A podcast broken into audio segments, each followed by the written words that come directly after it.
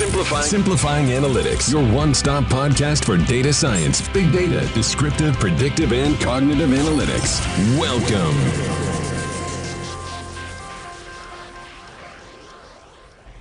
Hola a todos, bienvenidos a un episodio más de Simplifying Analytics. Mi nombre es Miguel Molina. Recuerden, en Analyticus apoyamos a las organizaciones con soluciones de inteligencia artificial para resolver problemas específicos. El día de hoy tendremos una sesión diferente. Es el producto de un webinar en el que participamos con Juan Aroche, CIO de Grupo Aliat.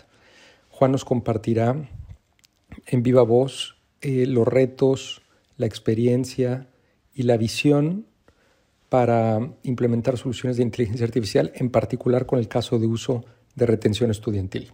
Este webinar es el producto de una colaboración entre Axasure, empresa especializada en CRM de Dynamics, y la plataforma de Power Platform, con foco en el mercado español y en conjunto con Microsoft España. Muchas gracias, bienvenidos.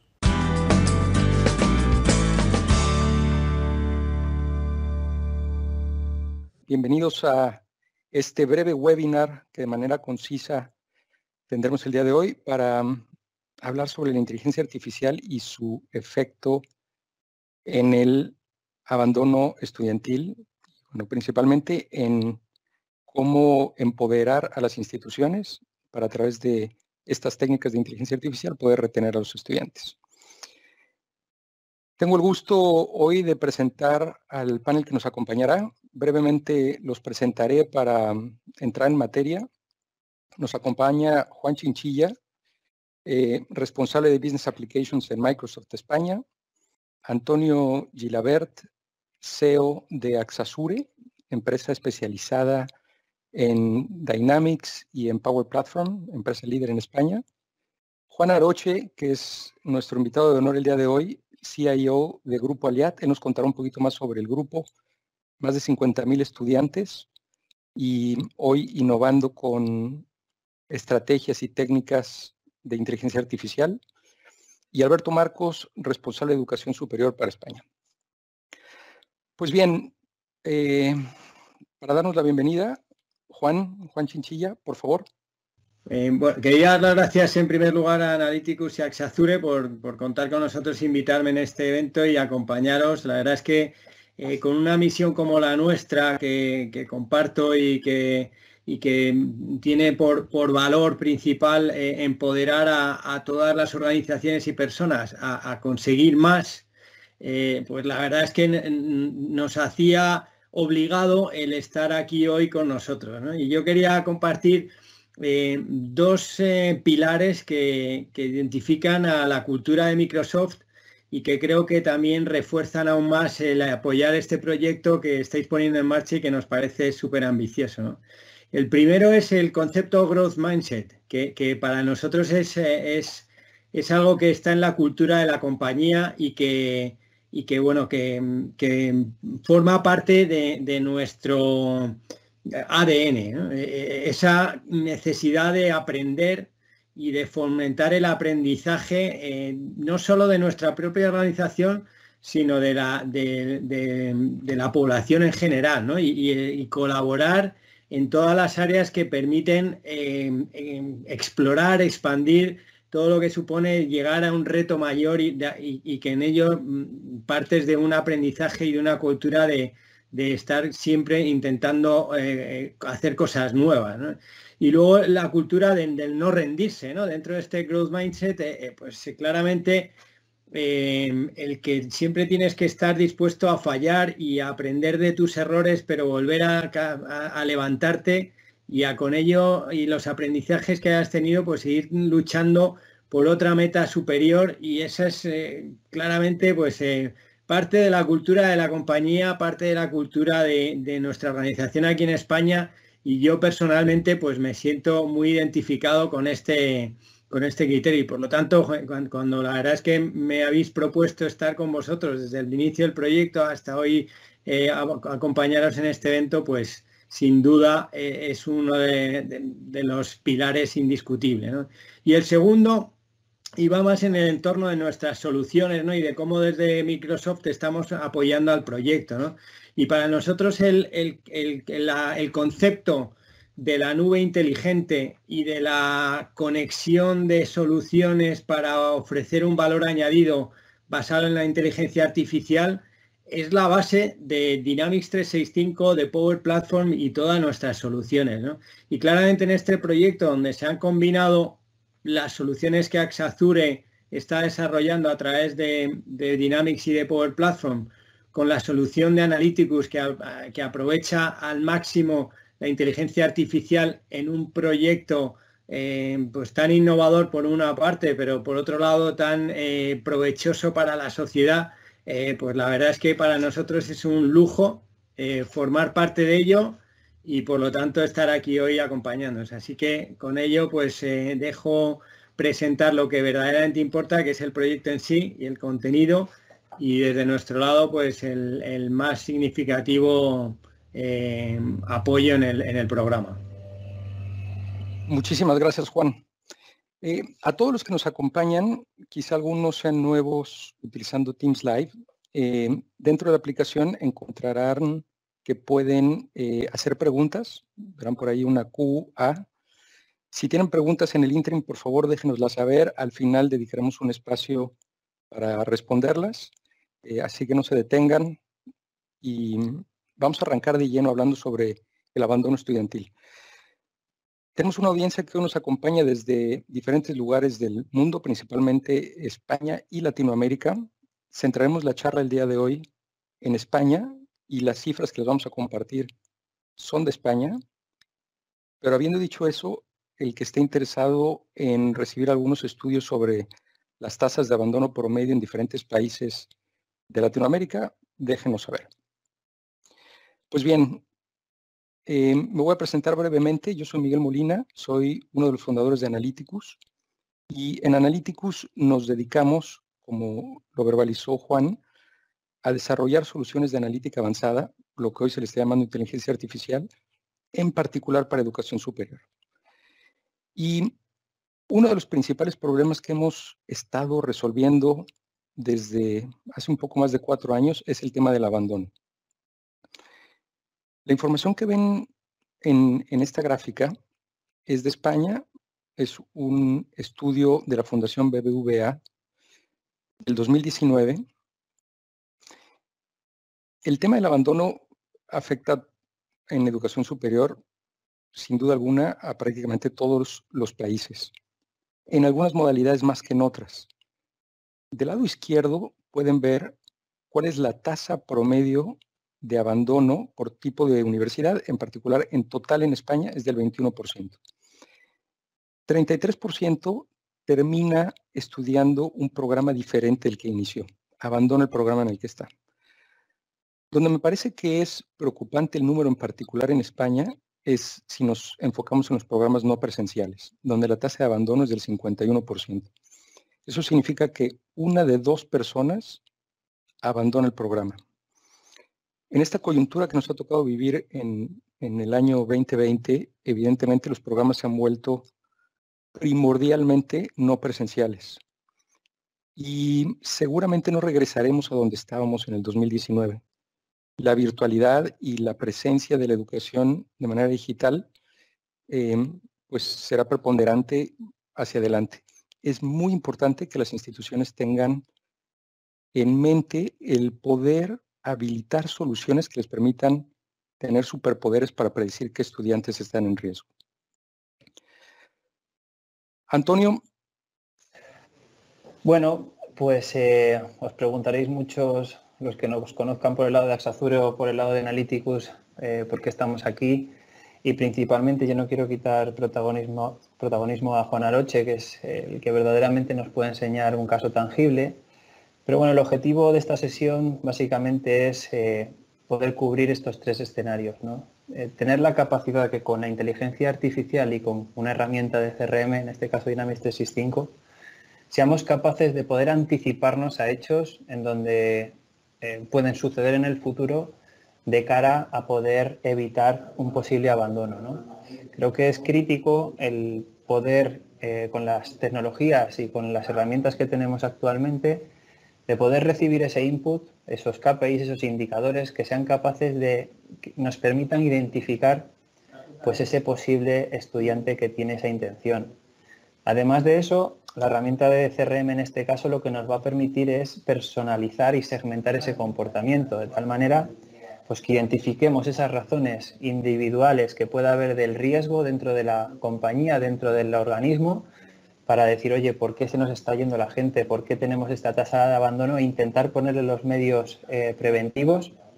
Y por supuesto, eh, cada estudiante es un mundo, cada estudiante tiene sus objetivos personales y hay que tratarlos de manera personalizada para tratar de reconducir ese cambio de comportamiento. Os preguntaréis cómo es posible hacer todo esto pues bueno, yo creo que Miguel, entre la inteligencia artificial y una herramienta de Customer Engagement es posible llevarlo a cabo. Totalmente, Antonio. Y me, encanta el, el, título de la lámina anterior, Imagina, porque a veces cuando hablamos de inteligencia artificial, en muchas ocasiones seguimos viéndolo como algo un poco soñador, hollywoodesco, pero la realidad es que las soluciones que te permiten sistematizar la identificación de patrones ya están aquí. De hecho, Juan nos contará el caso del grupo Aliat. Y en ese matrimonio perfecto entre la inteligencia artificial y el CRM, me parece que se complementa un cerebro, que es esta bolita de cristal, esta inteligencia artificial, que permite utilizar la información histórica para identificar cuando algún estudiante esté replicando el comportamiento de alguien que, que haya abandonado identificar los factores individuales de riesgo y tener las manos para poder intervenir, como bien lo dijiste, de manera sistematizada y personalizada. Sin mucho más preámbulo, creo que ya les dimos un, una antesala de lo que estaremos hablando. Quiero eh, agradecer, número uno, a Juan Aroche y darle la bienvenida. Gracias por compartirnos los aprendizajes, los retos y la visión, Juan. Em, el micrófono es todo tuyo. Gracias, Miguel. Em, ahí se escucha bien, ¿verdad? Perfectamente. Perfecto. Bueno, eh, en principio, eh, Miguel, gracias y, para mí es realmente un gusto compartir este espacio con, con Access por Analytics, eh, Microsoft, y, compartir esta, esta experiencia de Aliat. Eh, sí creo que el tema de, del abandono estudiantil es un tema, creo que de los más importantes en el sector educación. Eh, y, un poco mi idea de esta sesión es abordar el tema con, con un enfoque sumamente práctico. Miguel comentaba que, que, la inteligencia artificial posiblemente sigue mal entendida posiblemente en, yo describiría eh, dos polos de personas que eh, en, el entendimiento. Por un lado, tenemos eh, el segmento de, personas que creen que la inteligencia artificial es una bola mágica, una bola de cristal, lo cual creo que no es así. Y existe el otro segmento que posiblemente ven la inteligencia artificial como algo muy complejo. Y yo lo creo que tiene que ser un punto. Creo que hoy particularmente el sector eh, está listo empezar a abordar la inteligencia artificial y un poco tratarles de explicar desde un punto de vista práctico cómo, cómo Aliat está abordando esta temática y sin duda apoyado con herramientas tan poderosas como un CRM y, modelos analíticos eh, de inteligencia artificial. Poco les dejo de, quién es Aliat y por qué la necesidad de, un modelo mucho más robusto en cuanto al tema de, deserción.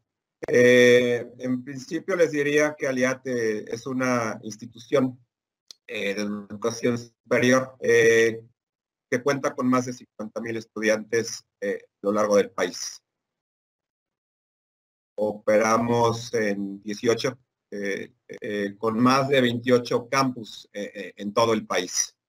Y de ahí nosotros ofrecemos las diferentes modalidades, desde modelos virtuales, que, yo también creo que la educación va a tener que evolucionar y se va a quedar mucho en estos modelos híbridos o, virtuales. Ahora, eh, el, por qué fue posible desarrollar un proyecto de este tipo en Aliad, yo les diría que creo que algo que no sé si mejor, pero posiblemente acelerar es este concepto de la transformación digital. Eh, mucha gente ve a la educación como que no ha abordado eh, el tema de la transformación digital de una manera acelerada.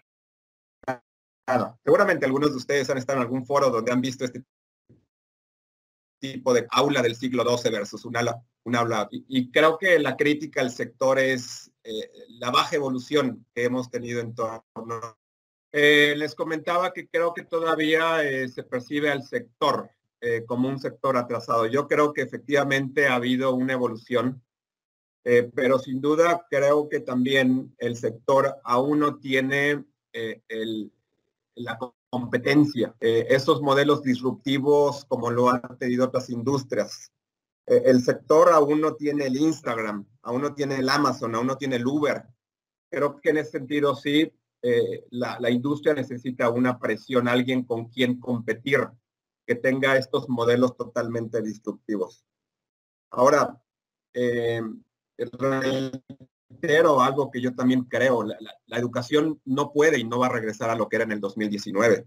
Eh, creo que ese primer eh, evento que forzó a la industria a evaluar el valor de la digitalización es, es, esta pandemia. Y creo que hoy en día todas las universidades eh, es una realidad. Tuvimos que switcharnos a estos modelos 100% digitales pero creo que esa gran ventaja es que hoy estamos empezando a experimentar con ciertas áreas que todavía veíamos con cierto recelo. Eh, ¿Qué áreas creo que están, se transformaron en menos de un año? Áreas tan importantes como la prospección, que es lo que mete sangre a nuestras instituciones. Pues ahora las instituciones estamos cada vez más viendo la prospección digital como un componente core del negocio. Y hemos hecho inversiones posiblemente en una ventana de tiempo muy corto para acelerar, ya que hoy los espacios físicos están restringidos. Las universidades están cerradas, por lo cual es hoy más importante cómo traer suspectos y prospectos a la universidad desde un punto de vista digital. El segundo componente que creo que está cambiando mucho es esta comunicación, de una comunicación posiblemente más presencial, más cara a cara, pues ahora, un ejemplo es esta reunión. Ahora realmente la comunicación se da a través de estas herramientas colaborativas y eso para mí llegó para quedarse. Este componente que creo que, está cambiando mucho, los servicios, no solamente los académicos, financieros y administrativos, hoy buscamos más un tema de la autogestión del alumno, que a través de dispositivos inteligentes, páginas, nuestros alumnos realmente puedan darse esos servicios con este concepto de autogestión, sin depender del espacio físico. El aula física. El aula física ahora se convirtió en el LMS. El LMS donde tenemos ahora todo el contenido. Eh, se, va a volver en el aula del futuro. Yo creo que tiene que ser un concepto híbrido, no 100% que todo esté en un LMS. Eh, y creo que también este elemento de lo que es la retención está cambiando significativamente. Y, en el caso de Aliad, creo que este proyecto para nosotros llegó a tiempo. Nosotros venimos madurando este proyecto hace un par de años. Pueden imaginar quien está involucrado en procesos de mentoría, que realmente hoy, eh, o perdón, antes de la pandemia, mucho de esta dependencia de procesos de mentoría y retención se daban en campos. Ahora, este proceso de mentoría, retención, tienen que suceder de una manera digital y de una manera homologada, en un espacio que era desconocido, en un espacio ahora que es un espacio virtual. uno de los temas que nosotros eh, empezamos a abordar en conjunto con esta temática de abandono no solamente ver el abandono como una problemática, sino realmente entender que, el abandono es una consecuencia de la experiencia, de la experiencia que dé la universidad. Y, en ese sentido, eh, nosotros tratamos de no solamente ver un tema de abandono, como acciones para reducir la cantidad de estudiantes que dejan la universidad, sino de una, dentro de una perspectiva de cómo podemos mejorar esa experiencia de nuestros alumnos. Y en ese sentido, nosotros vemos este concepto de la experiencia en tres pilares. Y, antes de entrar un poco a esta definición de estos tres pilares, creo que algo también que tenemos que tomar ventaja en este mundo de la digitalización es que hay un activo, hay un insumo que necesitamos para poder dar una excelente experiencia. Y ese insumo son los datos de nuestros estudiantes. Pero la, gran ventaja que tenemos, y creo que la mayoría de las instituciones hoy, como mínimo, cuentan con un CIS, con un ERP de los alumnos, donde hemos tenido y ya tenemos información histórica de nuestros alumnos. Y creo que más y más, parte de lo que tenemos que buscar es cómo explotar esa información y cómo explotar las nuevas tecnologías. Entonces, una de las características que hemos buscado en Aliat es cómo ver a cada estudiante como una entidad diferente con sus características, con un perfil. Sin duda, creo que hoy los segmentos tradicionales de mercadotecnia que, se han utilizado por años siguen siendo relevantes, pero también lo que tenemos que ver es que hoy los sistemas digitales nos dan esa gran posibilidad de tener mucho más información, de tener radiografías mucho más exactas de quién es ese estudiante, cuáles son las características Juan, cuáles son las características de Pedro, y podemos realmente entender mucho mejor sus comportamientos, sus necesidades. Segundo componente que hemos visto en la experiencia es que realmente necesitamos entender mucho mejor esas necesidades del estudiante. Y parte de lo que creo que hicimos eh, como parte de este proyecto es no solamente tratar de ver necesidades genéricas de un estudiante. Hemos hecho, y ahorita más adelante vamos a hablar de este concepto del ciclo de vida del estudiante. Y creo que una de las ventajas del sector es el ciclo de vida del estudiante en este sector posiblemente es mucho más claro de cara al futuro que en otras industrias. Es decir, el ciclo de vida empieza con un proceso de onboarding y de ahí empieza ya un proceso académico que empieza con el inicio de un ciclo académico, el transcurso de un ciclo académico, termina su ciclo y se reinscribe. Y ese proceso se repite hasta una titulación. Ahora, si nosotros entendemos muy bien ese ciclo de vida, lo mapeamos y en cada fase entendemos esas necesidades, que tendremos que ser capaces en cada momento del ciclo de vida de ese estudiante proveerle con las herramientas que él necesita en su vida. Y el tercer componente pasa por, una vez que entendimos quién es mi estudiante, que podemos identificar necesidades, ¿cómo damos esas soluciones? eh, a nuestros estudiantes, cómo cerramos esas necesidades, cómo mejoramos la experiencia. Y es donde ahí creo que los sistemas juegan un papel muy importante en cuanto a homologar eh, y proveer, en este caso a mentores, toda la información que se requiere para dar, ayudar a nuestros estudiantes a resolver las diferentes problemáticas que puedan tener a lo largo del ciclo de vida de, este estudiante. Ahora, entrando ya más en materia, de, lo que es el, el, modelo de retención y permanencia de. Y, y, lo voy a abordar desde un punto de vista de lo que es eh, el modelo.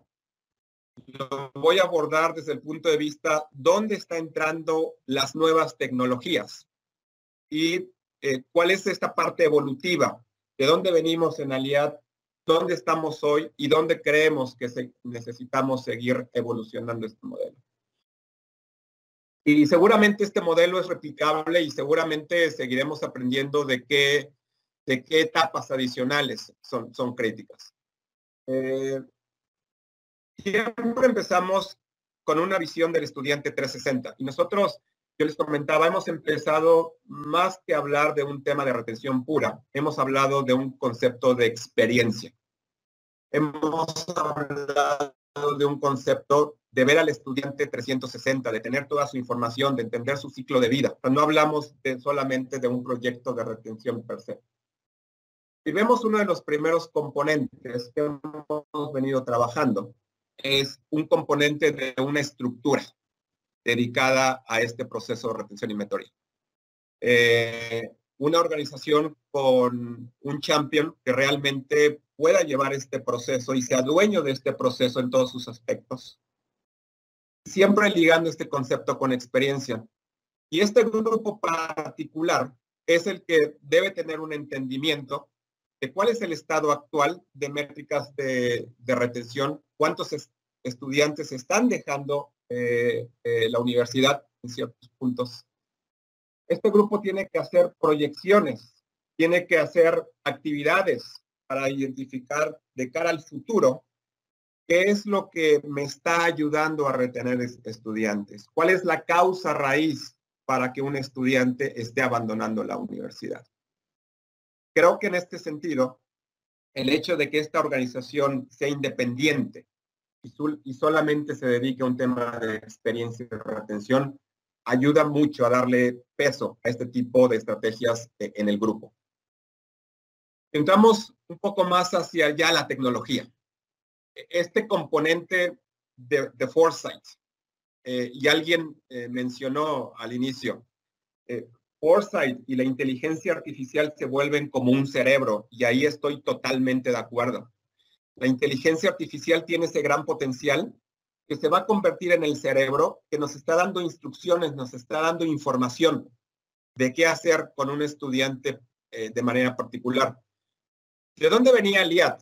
Y es donde creo que las universidades eh, sería un error posiblemente ir a una solución completa. Creo que siempre tiene que haber aprendizajes. En este sentido de datos y de inteligencia, nosotros veníamos posiblemente de un modelo muy cuadrado, de cuatro dimensiones, dos por dos, donde encasillábamos básicamente a un alumno en cuatro categorías. Eh, que teníamos, tomábamos, tomábamos factores académicos, factores financieros, factores demográficos y básicamente los encasillábamos eh, en esas cuatro cajas. Y no tomábamos en cuenta el ciclo de vida del estudiante cada etapa de ese ciclo era exactamente las mismas cuatro cajas. ¿Cuál fue esa gran evolución ahora con la inteligencia artificial? Por un lado, tenemos ya más de 32 variables. Más de 32 variables que el sistema es capaz de analizar, de cruzar y darme un mejor perfilamiento de quién es mi estudiante. Segunda gran ventaja. ahora nuestro modelo es predictivo. ¿Qué significa esto? En el pasado, cuando teníamos nuestras cuatro cajas, normalmente la acción de retención era mucho más reactiva. Posiblemente yo diría, ya estamos en una etapa tardía para atender una necesidad del estudiante. Era más un análisis descriptivo de mi estudiante. Con la inteligencia artificial, hoy, ¿qué podemos hacer? Estos modelos a través de Machine Learning me pueden dar una probabilidad de deserción. ¿Qué tan probable que este estudiante deje la universidad?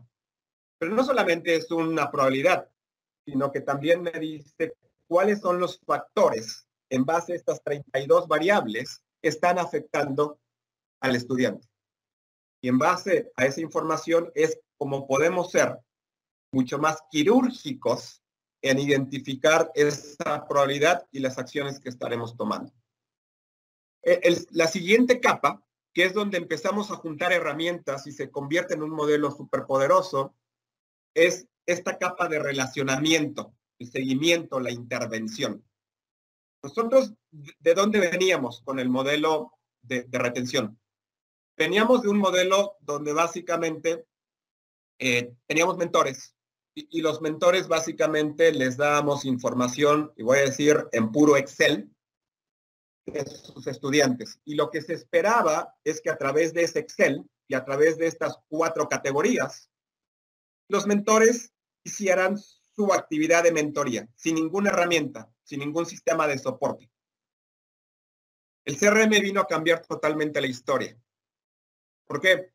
Porque en principio simplemente estamos ya sistematizando y eso para mí posiblemente es, es un básico. Pero la gran inteligencia que estamos metiendo a través de Foresight y a través del CRM es que ahora estamos siendo capaces de tener una vista 360 del estudiante. ¿Por qué?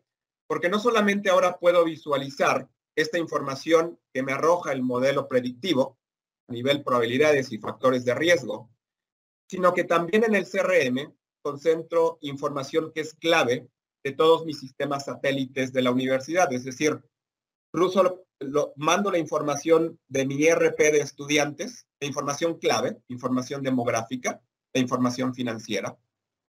También le mando al CRM la información académica, la información académica potencialmente que tenemos en el LMS. Entonces, con eso es una maravilla, porque el mentor no tiene que estar con su Excel y posiblemente navegando en una infinidad de sistemas, sino que ahora el CRM tiene, concentra toda esa, toda esa información. Y no solamente concentra la información. El CRM tiene esos flujos de trabajo individualizados para el mentor de cuáles son las acciones que tiene que realizar en ese mes, en esa semana, para poder realmente dar un seguimiento al estudiante de manera individual. Eh, si me voy al pilar 4, comunicación. Posiblemente nuestro modelo anterior, si hablamos de comunicación, hacíamos una comunicación muy ad hoc. Eventos muy particulares, lanzábamos comunicaciones. Vamos a tener el evento de emprendimiento y lanzábamos una comunicación. Viene el inicio de clases y lanzábamos una comunicación.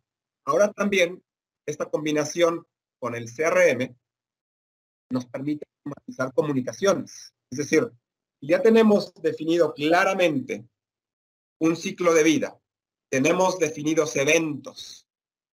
Ahora tenemos la gran ventaja de las herramientas digitales. Podemos hacer comunicaciones masivas, podemos mandar correos electrónicos, podemos a nuestros estudiantes, podemos tener comunicación vía texto, podemos tener comunicación vía WhatsApp y toda esta gestión se hace a través de una capa que es, que el CRM. El quinto pilar de este modelo tiene que ver con las soluciones a esta demanda. Componente que es súper importante. Eh, en nuestro modelo anterior, posiblemente eh, había recomendaciones hacia nuestros mentores. ¿Cuáles eran las soluciones que podíamos ofrecer a nuestros estudiantes para asegurar la retención y permanencia. Pero yo diría que estaban posiblemente muy de las acciones duras. Es decir, eh, si tenemos un estudiante en riesgo de deserción, posiblemente lo primero que veíamos es si tenemos que darle una ayuda financiera, si tenemos que otorgarle una beca.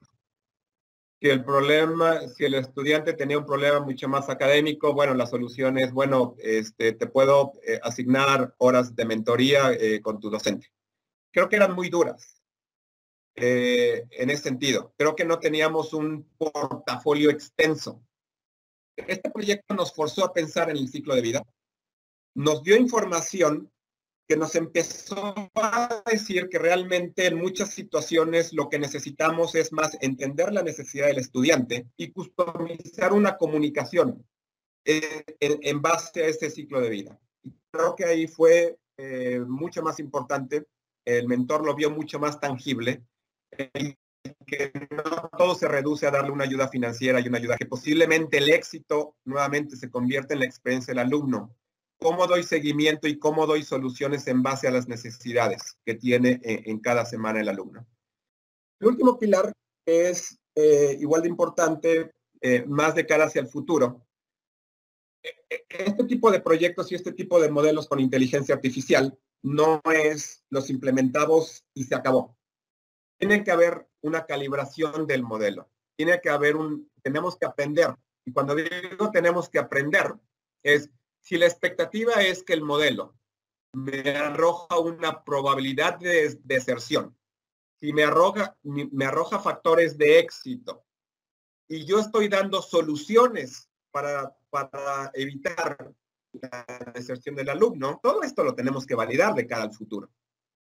Y ahí es donde se convierte en un modelo que tenemos que terminar con esta medición. Tenemos que seguir aprendiendo y tenemos que calibrar el, el modelo.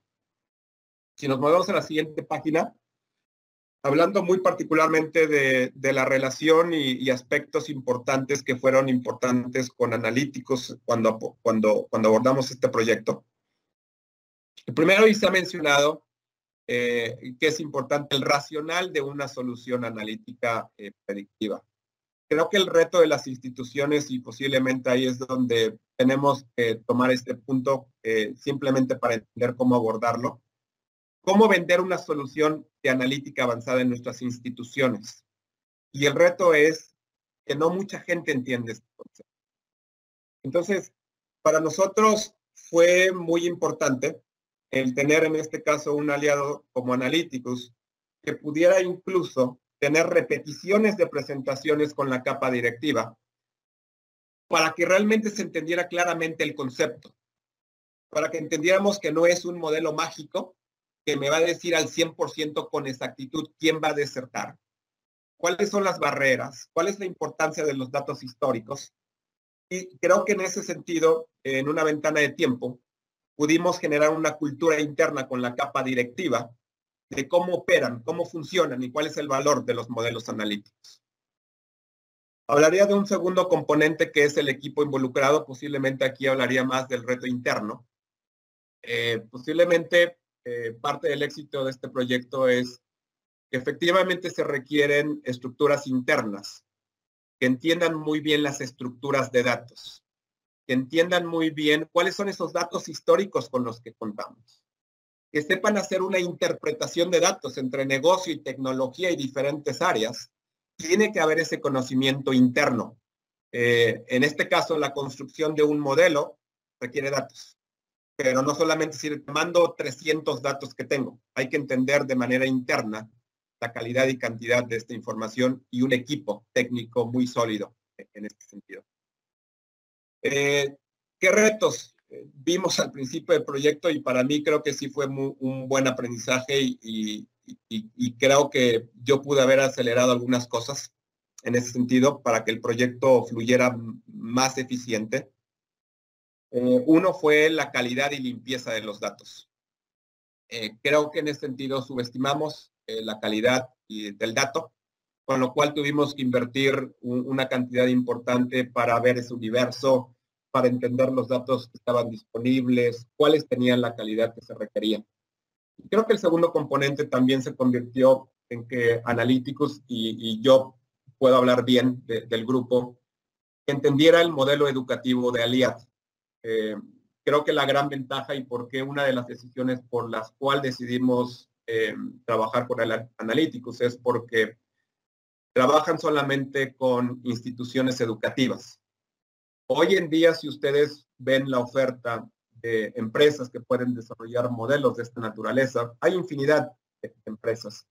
Nosotros quisimos tener un partner no solamente con conocimiento en desarrollo de modelos de inteligencia artificial, sino creemos que la industria tiene particularidades, la industria de educación. Y ahí el reto se convirtió posiblemente de analíticos no en entender como tal el sector, el sector lo conocen, pero creo que el reto se, se convirtió en conocer la complejidad de nuestro modelo, de que operamos en toda la República, que no somos una institución que se concentra en uno, dos, tres campos.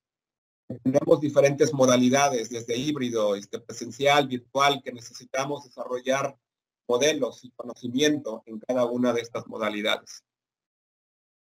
Y los beneficios, eh, claro que alguien diría, bueno, el, beneficio es tangible y el beneficio debe ser eh, cómo reducimos el abandono, seguro, pero para mí no es el, es el outcome, es lo que espero.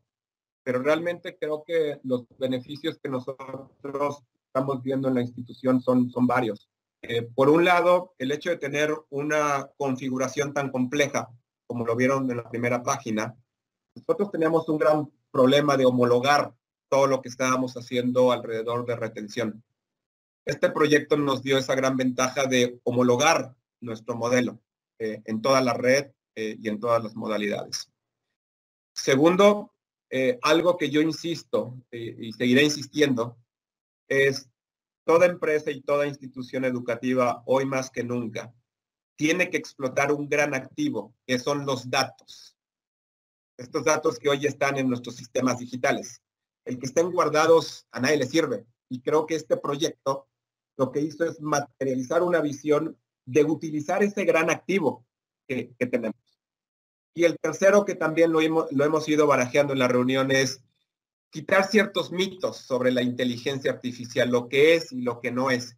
Y de alguna manera lo que nos está dando este proyecto es, nos está abriendo los ojos para poder explotar este tipo de conceptos, este tipo de modelos, estos procesos. Y ya estamos empezando a ver cómo la inteligencia artificial, también puede impactar procesos tan importantes como el proceso comercial y de admisiones. Y obviamente como resultado, eh, es, esperamos que todo este modelo nos lleve a mejorar un tema de deserción. Conceptualmente eh, ya hemos ido platicando, pero solamente para, para, darles ya la estructura mucho más técnica de cómo opera el modelo, que, creo que ya en las diferentes conversaciones se entendió un poco. El primer paso se convierte en, tener toda esa información de los diferentes sistemas del grupo de la universidad. Tenemos que entender toda la información disponible que tenemos en un CIS, en una RP de estudiantes, en el LMS, en el RP, y entender cuánto de esa información vamos a utilizar. De ahí, una vez que se hace esa selección de información, es lo que se da de insumo al modelo de analítica, al modelo de analítica avanzada.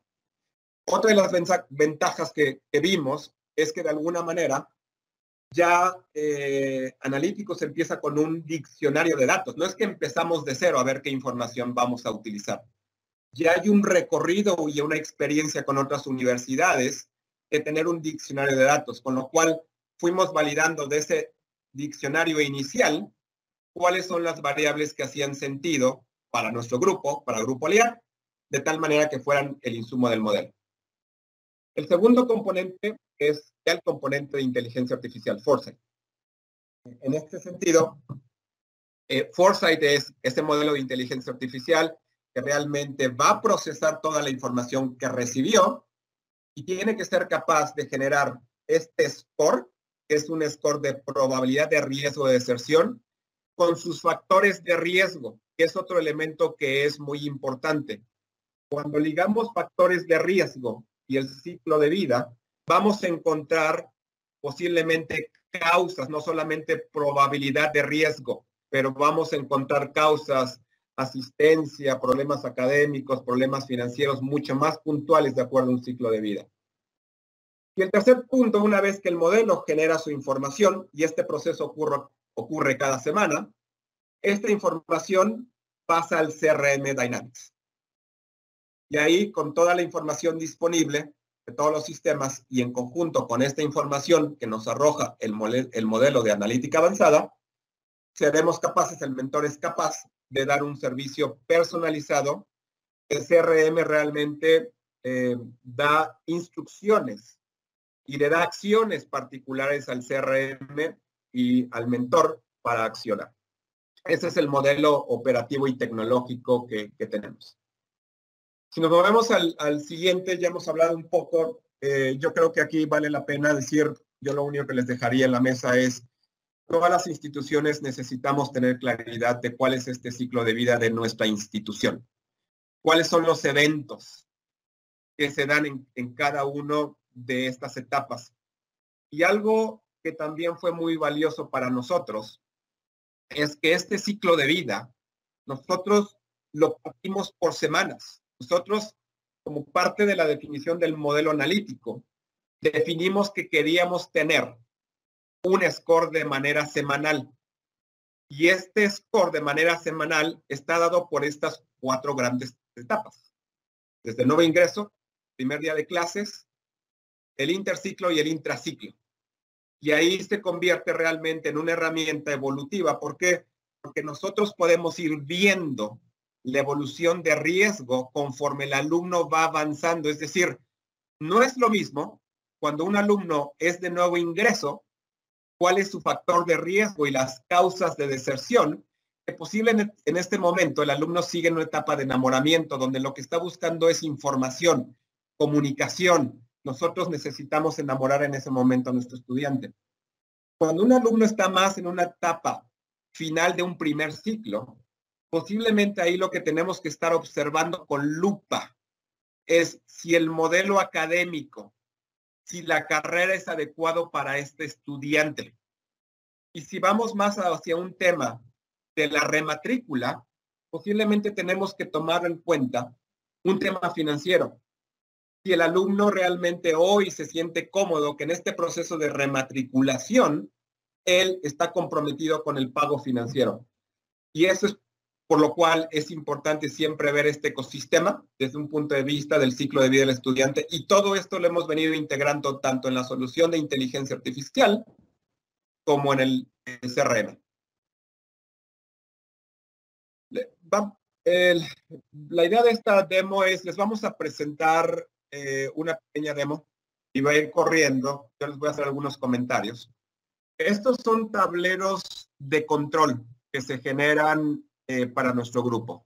Básicamente tenemos tres tipos de detalle, tres tipos de Este que es el general, que básicamente este general es un tablero estratégico donde nos da una foto de la universidad, es decir, nos da una foto del el número de alumnos, nos rompe la información en los estudiantes de nuevo ingreso, los estudiantes de y en toda la población de la universidad nos da el factor de riesgo, es decir, nos dice los que están en, factor de riesgo verde, que son una situación adecuada, hasta el rojo que me dice, ups, este segmento es un segmento de alta prioridad.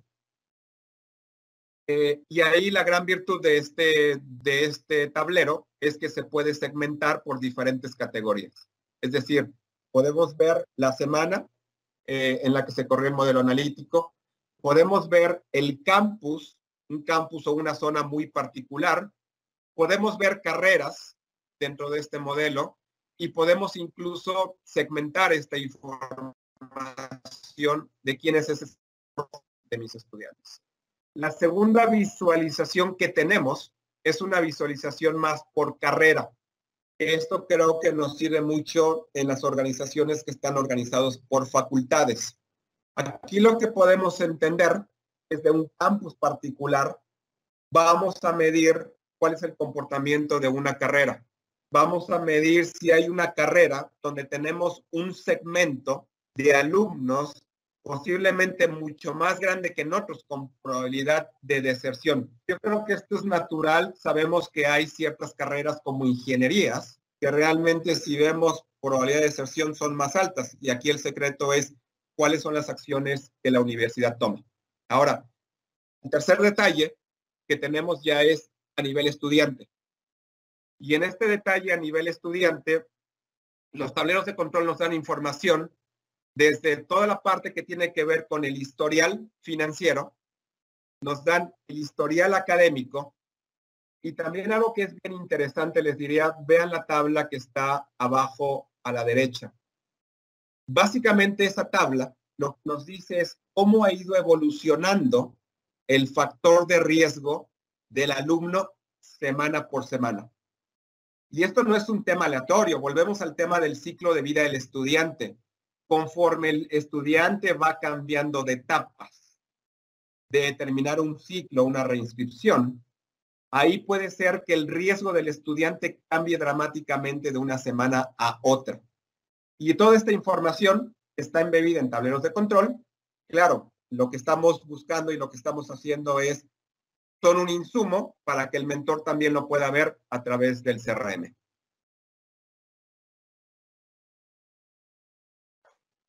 De, manera final, este, y, creo que lo vamos a abrir para preguntas y respuestas, yo qué les diría, tres consejos clave y aprendizajes, y reitero que es un gusto compartir esta experiencia y, espero que sea de utilidad eh, en alguna de sus instituciones.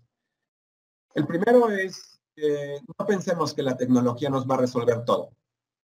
Este, creo que seguimos teniendo muchas veces ese mito de que tengo un modelo analítico y me va a resolver mi problema de, de deserción en la institución.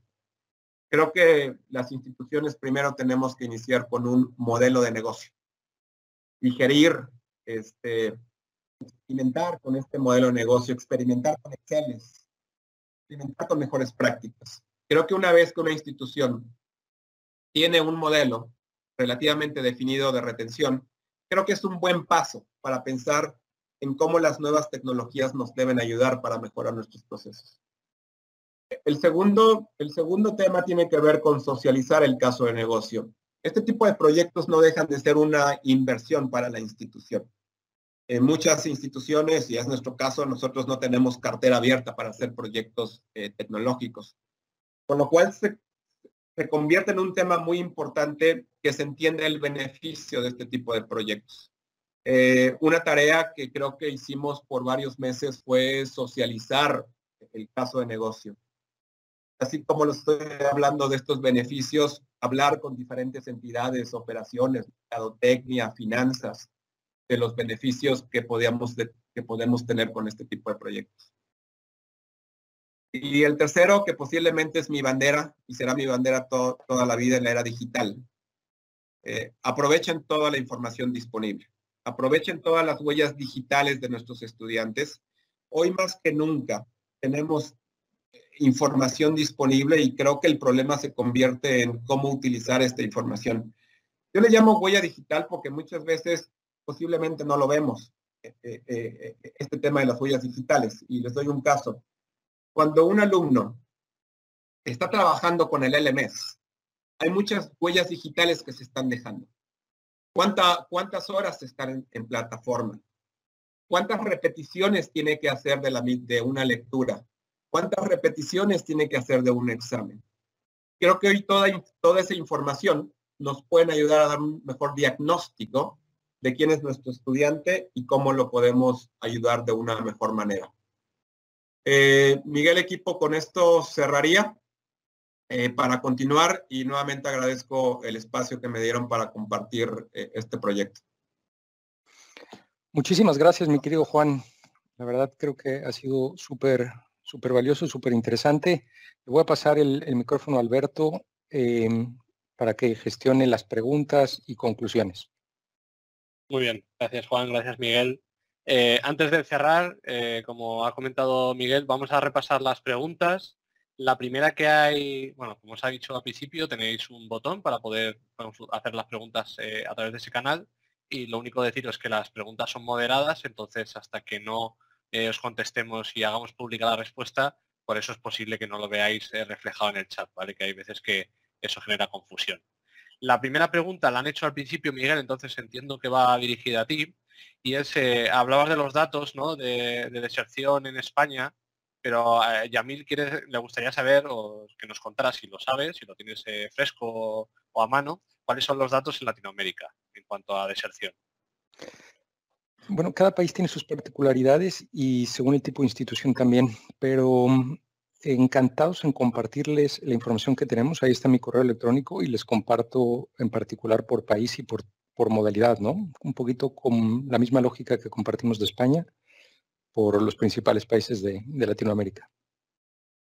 Genial.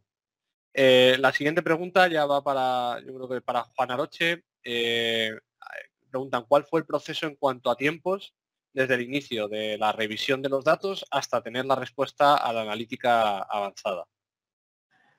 Excelente pregunta. A ver, yo les diría, el proyecto de punta a punta eh, aproximadamente fueron nueve meses, pero te diría que esta primera fase, que fue de las más importantes, que fue desde la extracción, entendimiento, y empezar realmente a experimentar y a probar lo que el modelo analítico nos arrojó, eh, nos tomó una ventana entre cinco y seis meses para ya tener datos más depurados.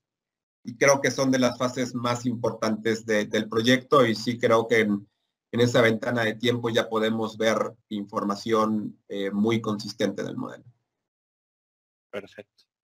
Y hay otra persona que, pregunta, bueno, tiene un par de preguntas. La primera dice, ¿cómo, ¿cómo se da un reporte semanal si el estudiante en este caso no reporta información con esa periodicidad, por ejemplo, la información en periodos de matrícula indica que es semestral. Y luego hay otra pregunta que también la misma persona que habla de la información como la financiera, cuando los padres, que es de los padres, que no es del alumno, cuando estos son dependientes todavía.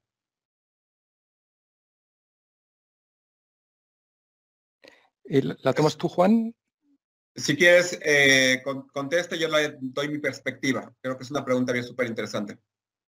Em, bueno, desde, desde la perspectiva de los modelos analíticos, lo que yo podría sumar es semanalmente la fotografía va cambiando. Y recuerden, en una de las láminas que nos mostraba Juan, la información se integra principalmente desde una perspectiva académica, financiera, también tiene que ver con el involucramiento y podemos medir ese involucramiento simplemente con el uso del LMS, dígase Moodle, Blackboard, Canvas, eh, D2L, el que sea.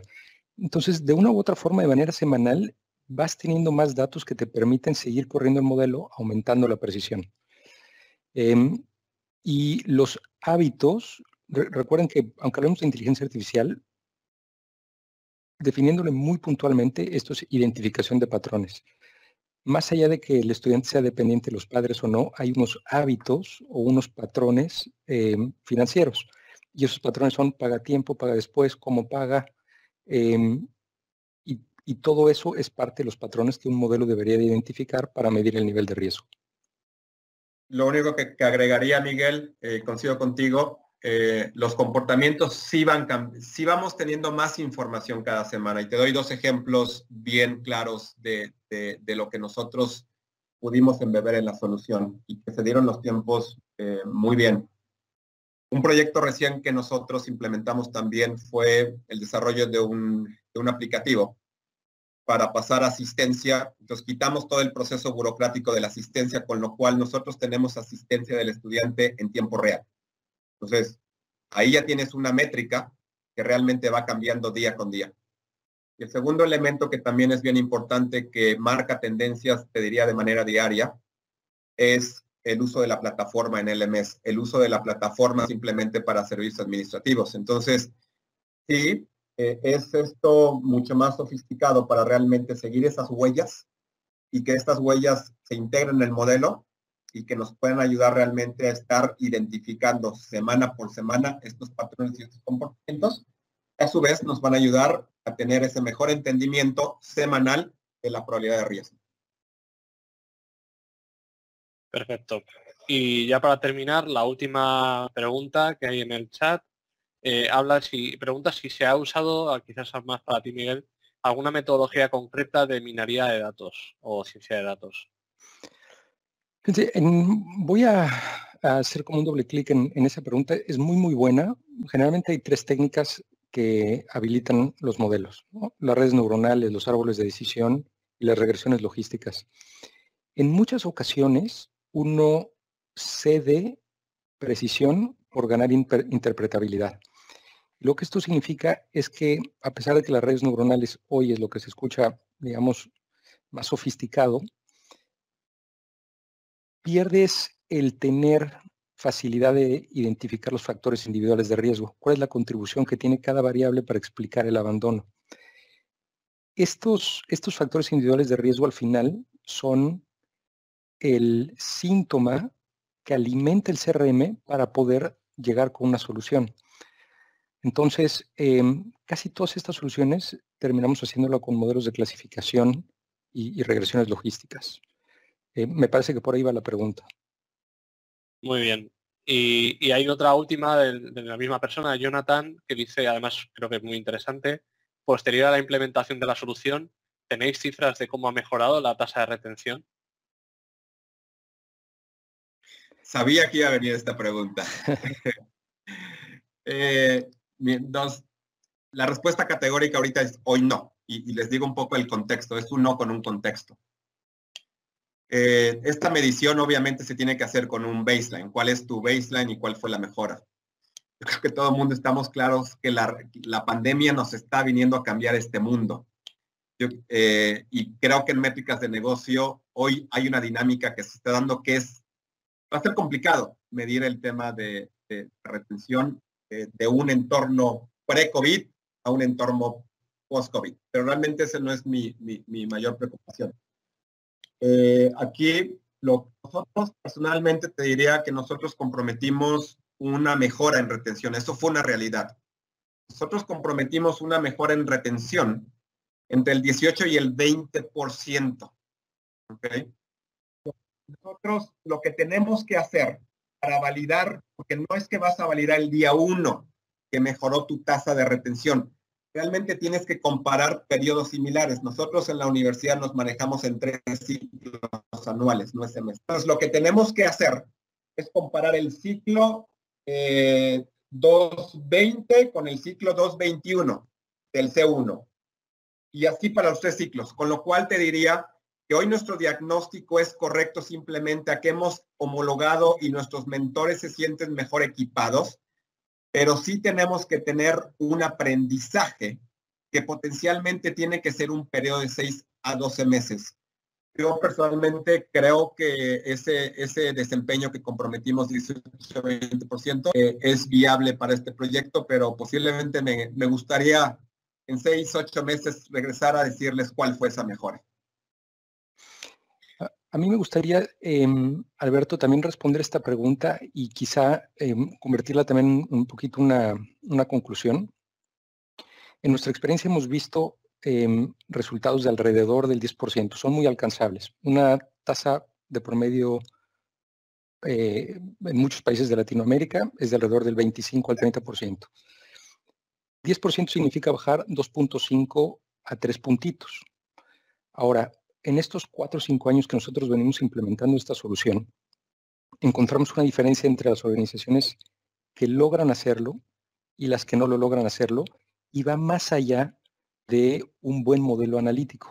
Y tiene que ver con este marco que presentó Juan. Y a mí me gustaría decir, la capacidad de un modelo analítico es lo único que necesitas para darle una mordida del 10% a la tasa de deserción. La realidad es que no. Y ahí es donde el matrimonio entre el CRM y el modelo analítico hace todo el sentido. Si tú no ejecutas las intervenciones de manera apropiada y oportuna, no sirve de nada tener un modelo con una altísima precisión eh, y, y, que esté recopilando datos, integrando datos, etc. Al final es casi o más importante la intervención oportuna con la solución personalizada que si tu modelo tiene una precisión del 85 o del 95. Y esto ha sido parte de un aprendizaje de, estos cinco años en donde eh, transparentemente les puedo compartir. Hace unos años nos rompíamos la cabeza para cómo podemos subir la precisión dos puntitos porcentuales del modelo, cuando realmente la aguja la puedes mover con esas intervenciones tempranas. Entonces creo que como conclusión que, yo quisiera aportar, em, el CRM y los modelos de analítica avanzada hacen, hacen todo el sentido para realmente tener un impacto. Muy bien, pues muchas gracias Miguel. Eh, simplemente, bueno, pues agradecer a todos los compañeros, pues a Miguel de Analyticus, a Antonio Guilabert de, de Axazure y a Juan, por supuesto, por su espectacular eh, presentación del grupo Aliat y, a mi compañero Juan Chichilla, por supuesto, también del grupo de, de Dynamics. Eh, sin más, simplemente, bueno, como conclusión por, mi parte, como responsable de universidades, pues transmitiros eh, un poco eh, y acompañar el mensaje de mis compañeros de la importancia que puede tener los datos y la inteligencia artificial a la hora de tomar decisiones y poder hacer un acompañamiento personalizado de todo el ciclo de vida de nuestros estudiantes. los datos, tenemos un montón de datos que tenemos que aprender a explotar, que tenemos que aprender a utilizar y bueno, primer paso puede ser conseguir un análisis descriptivo de la situación. Eso ya nos puede dar muchos inputs y mucha información de cara a tomar decisiones coherentes y, con, sentido ¿no? respecto a donde queremos dirigirnos.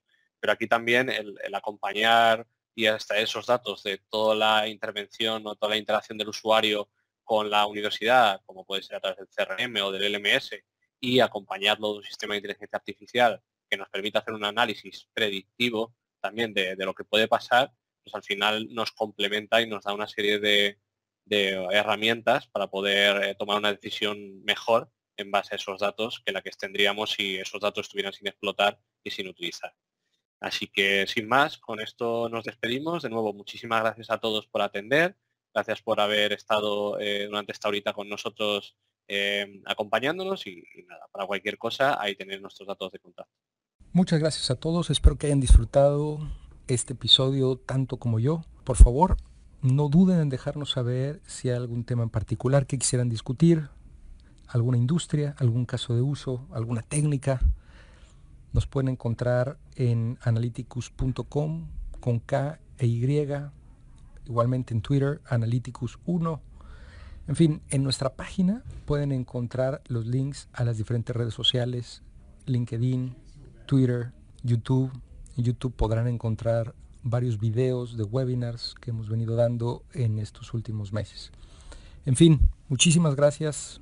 Hasta la próxima.